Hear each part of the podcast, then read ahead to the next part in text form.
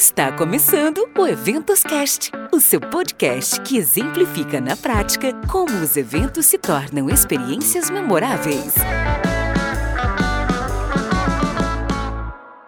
Olá, apaixonados por eventos! Sejam muito bem-vindos ao Eventos Cast, um espaço para conectar, transformar e gerar valor através dos eventos. Eu sou Marcele Souza, publicitária especializada em eventos, sou founder da MS Eventos, uma consultoria de eventos presenciais e online. E por aqui você encontrará assuntos relevantes sobre eventos, além de dicas para te ajudar a criar experiências memoráveis. E hoje vamos falar sobre eventos internacionais de educação. E para essa conversa eu convidei a Cláudia Valério, diretora-geral da Belt Brasil especialista em pesquisa e análise de mercado, desenvolvimento de conteúdo, marketing, desenvolvimento de negócios e gestão de eventos. Seja muito bem-vinda, Cláudia, e obrigada aí por aceitar o meu convite. Olá, Marcele, muito obrigada pelo convite. Vamos lá, estou ansiosa pela nossa conversa. Muito bom. Cláudia, e falar sobre educação é falar sobre o futuro do ser humano, né? Para que os ouvintes eles possam aproveitar melhor esse conteúdo, eu gostaria que você explicasse um pouco o que a BET Brasil e o que ela faz.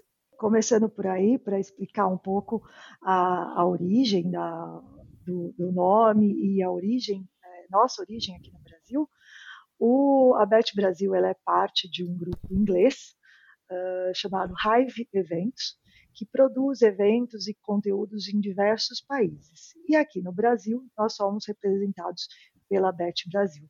Portanto, começando aí com a tua primeira pergunta, que é a BET Brasil? A BET Brasil ela, ela é uma plataforma, né? É a mais importante plataforma de impulsionamento e transformação do setor de educação. O nosso objetivo é sempre conectar pessoas, gerar novos negócios, uh, todo, sempre através de conteúdo, promovendo debates, é, eventos presenciais, eventos online, um, artigos e, outros, e todos os tipos de conteúdo durante ali, os 365 dias do ano. Então, somos uma plataforma de negócios uh, focada no setor de educação, que impulsiona o mercado e promove essa integração entre os players de educação. Muito bom, Cláudia. E formar, aprimorar e desenvolver os conhecimentos, sejam eles físicos, intelectuais ou morais, faz parte aí dessa grande busca pela evolução do ser humano. E a pandemia do Covid-19 chegou em um primeiro momento dando uma paralisada nesse processo, embora muitos centros de educação precisaram pivotar para o ensino online. Como que a pandemia impactou os negócios da educação e quais os desafios e objeções que vocês, como uma empresa líder nesse segmento, enfrentaram para continuar oferecendo um ensino de qualidade? Bom, vamos lá. É, é muito engraçado, é, Marcele, porque a, eu sempre vejo essa pergunta e eu respondi ela recentemente também num evento online, uh, que as pessoas querem saber dos impactos da, da pandemia, que a gente sabe que os impactos ocorreram, que foram severos. É, a gente tem níveis muito diferentes no Brasil de educação, então sabemos que os impactos foram maiores em, em algumas esferas, outras esferas um pouco menores, mas sem dúvida nenhuma foi impactado, a educação foi impactada de maneira geral. E eu te digo ainda que não só no Brasil, mas é, em, em, todo o mundo. Recentemente nós estivemos na, na Bet Show, que acontece lá em Londres, e pudemos ver que os mesmos impactos sentidos aqui no Brasil uh, foram sentidos na, na Europa de forma geral, e o evento lá ele é um evento global, então haviam uh, escolas e entidades não só, da, não só da Europa, mas do, do mundo como um todo, e a gente pode perceber que os temas e as discussões que estavam tendo, acontecendo lá, elas eram todas uh, muito relevantes e, e todas muito similares com o que a gente estava discutindo aqui no Brasil. Então eu digo que não, foi, não fomos só nós que fomos impactados, mas o mundo como um todo e o mercado de educação como um todo. Mas como eu comecei falando, é, eu, eu, eu tenho respondido essa pergunta de uma outra forma que é não, não só pelos impactos, mas o quanto que a pandemia, na realidade, ela ajudou a acelerar o mercado de educação. Eu vejo hoje que não só o mercado de educação, esse, esse, essa aceleração se deu também em outros mercados, o mercado de eventos é um deles, a gente pôde perceber e sentir isso aqui na, na BET também nós vivemos aqui duas realidades, né? O, o, o, mundo de conteúdos e eventos, mas sempre com enfoque é, em educação. Então, a gente sabe que, que fomos impactados, mas a aceleração que a pandemia trouxe, eu acho que ela é muito mais relevante para a gente falar, principalmente quando a gente quer olhar para o futuro, né? E dizer como que esse, como que a pandemia vai nos levar daqui para frente, né? Quais os impactos positivos que a pandemia nos trouxe.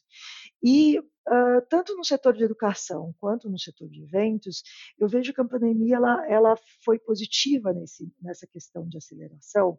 Por exemplo, né? Uh, há muito já se discutia a questão do, do ensino remoto, é, do ensino à distância, mas isso nunca se tornava realidade. E quer queira, quer não, o que a pandemia fez em acelerar essa realidade é que hoje as escolas, os colégios, eles estão muito mais preparados para conseguir fazer um, um, um, estudo à distância, para viabilizar as formas, as tecnologias e as ferramentas que são necessárias para isso. E o mesmo se fez sentir no, no, no mercado de eventos. Né? Hoje, nós estamos muito mais propensos a assistir uma live, assistir um evento online, por mais que as pessoas estejam né, agora nesse, nesse momento de reabertura e retomada do mercado, ávidas aí sim aos encontros presenciais, a, a pandemia nos mostrou que é possível é, continuar estudando, continuar aprendendo e transmitindo o conhecimento de forma online. Então, eu vejo, é, eu gosto de chamar que eu vejo essa situação como um copo meio cheio, né? E esses impactos não de uma forma negativa, mas sim de uma forma positiva, de quanto que a gente conseguiu acelerar.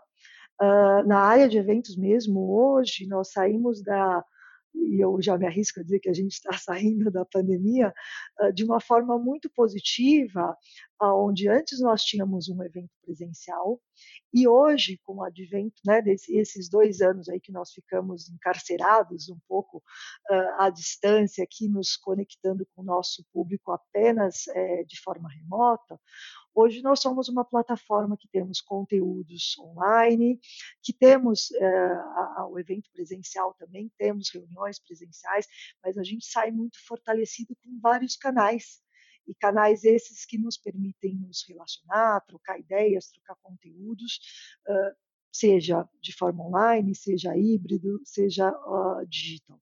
Então, é, Marcele, concluindo aí, sem, sem me estender muito, que eu acho que eu falo bastante, eu vejo é, o copo meio cheio e acho que nós saímos, tanto a educação quanto o setor de eventos, de forma muito positiva um, desse, dessa pandemia.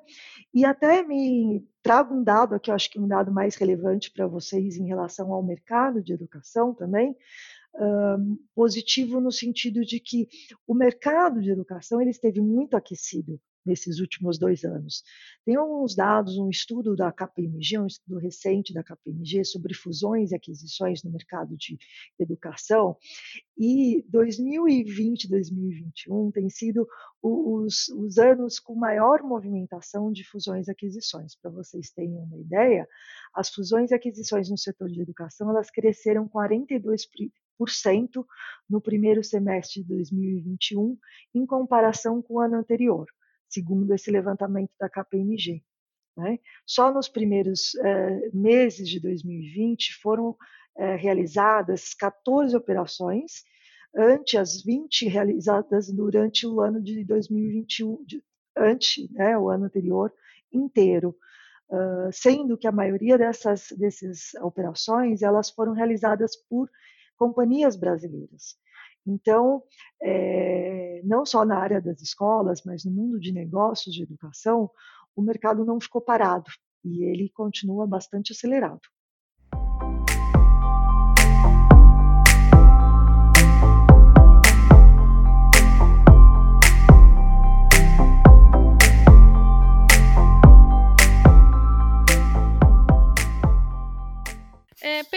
Gancho aí da sua fala, você acredita, no seu ponto de vista, que o ensino híbrido será a melhor opção para educação nos próximos anos? E quais os impactos que a tecnologia ela poderá promover a longo prazo? Marcele, é, há muita discussão sobre o ensino híbrido e muitas opiniões uh, diversas uh, a favor, contra. Na minha opinião, é, eu acho que sem dúvida o, o, ensino híbrido ele é um caminho sem volta. Né? Como eu comentei anteriormente, eu entendo que a pandemia ela, ela nos impulsionou de forma muito positiva é, para o futuro. Né? E o que é o futuro se não for o dia de hoje? Então, aquilo que nós estamos construindo hoje. E aí, quando a gente fala de ensino híbrido, de novo, né, essa é uma opinião minha, um, por que, que eu digo que é um caminho sem volta? Porque nós já estávamos nesse caminho de saber que uh, o ensino remoto, ele poderia ser muito benéfico para a educação como um todo, para as pessoas que estão à distância, para pessoas que têm menos recursos para se é, locomover, para as pessoas que têm menos tempo né, nas suas agendas, uh, e não é por isso que a gente vê aí dados também do, do ABED, Associação Brasileira de Educação à Distância, que mostra como que o ensino à distância uh, progrediu e como que ele foi utilizado nesses dois últimos anos. E, então eu vejo essa questão do ensino híbrido de forma muito positiva. De novo, eu acredito que seja um caminho sem volta.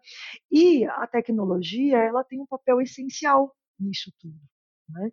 Porque a tecnologia, ela, ela nos permite é, cada dia mais fazer com que o, o ensino presencial, uh, porque muitas das escolas, muitos do, dos colégios, eles usam a tecnologia na, na, no presencial também, mas agora, com o adicional da distância, conseguir promover maior integração dentro da educação, conseguir levar a educação para é, uh, distâncias maiores, vamos dizer assim, a, o, o, ensino híbrido, e principalmente quando a gente está falando na versão online, ele encurta distâncias e ele permite né, com que, um, é, que se tenha mais acesso à educação.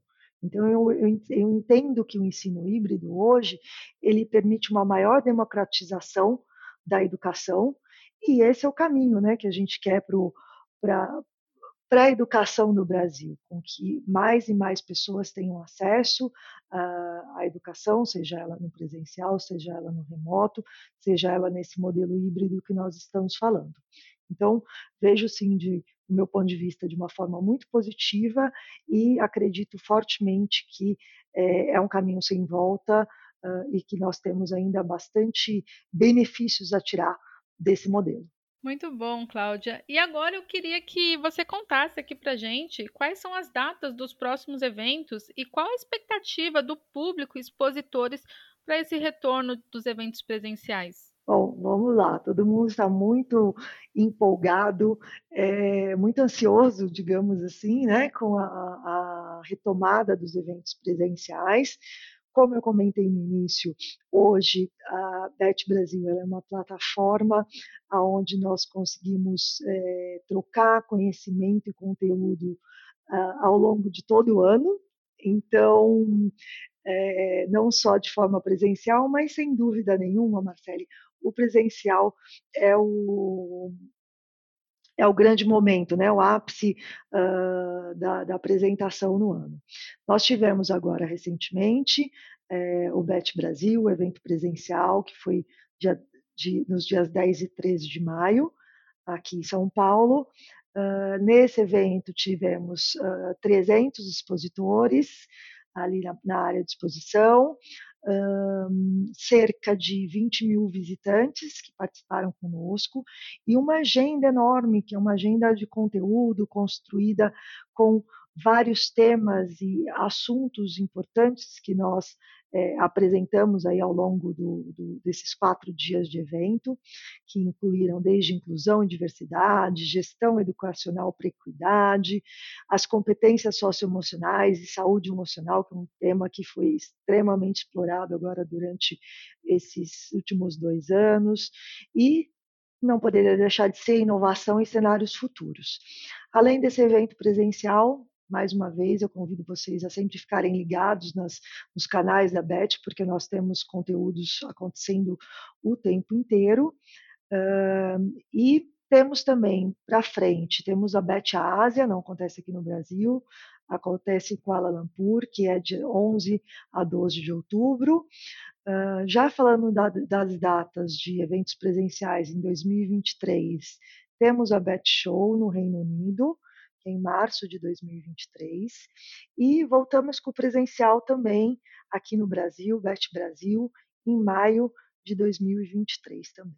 Então, essas são as datas do, dos eventos presenciais, aguardamos vocês e de novo, fica meu convite para que vocês estejam sempre ligados aí nos nossos canais, porque uh, temos outros conteúdos online também.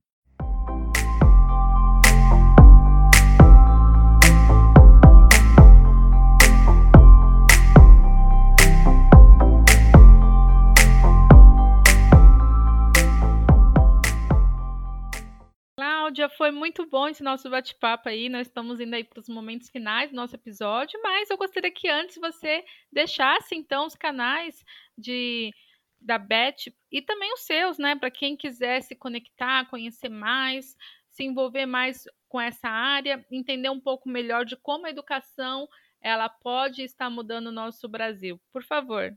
Claro, o prazer é todo meu.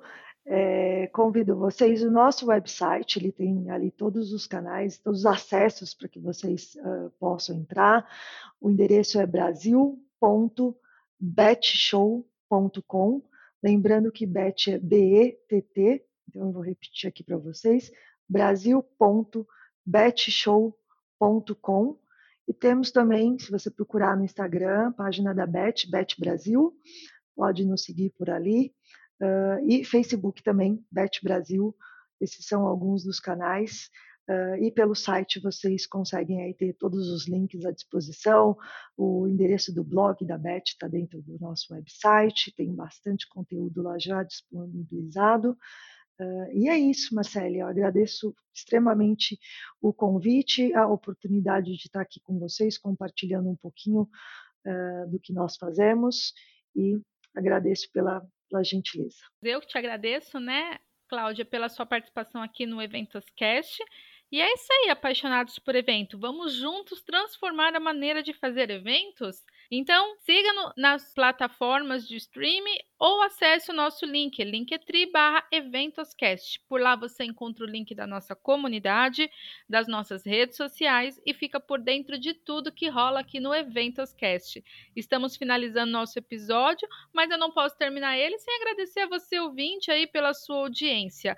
Muito obrigada, até a próxima. Tchau, tchau. Tchau, Cláudia. Tchau, Marcelo. Esse episódio tem a colaboração e a parceria da Ala GF.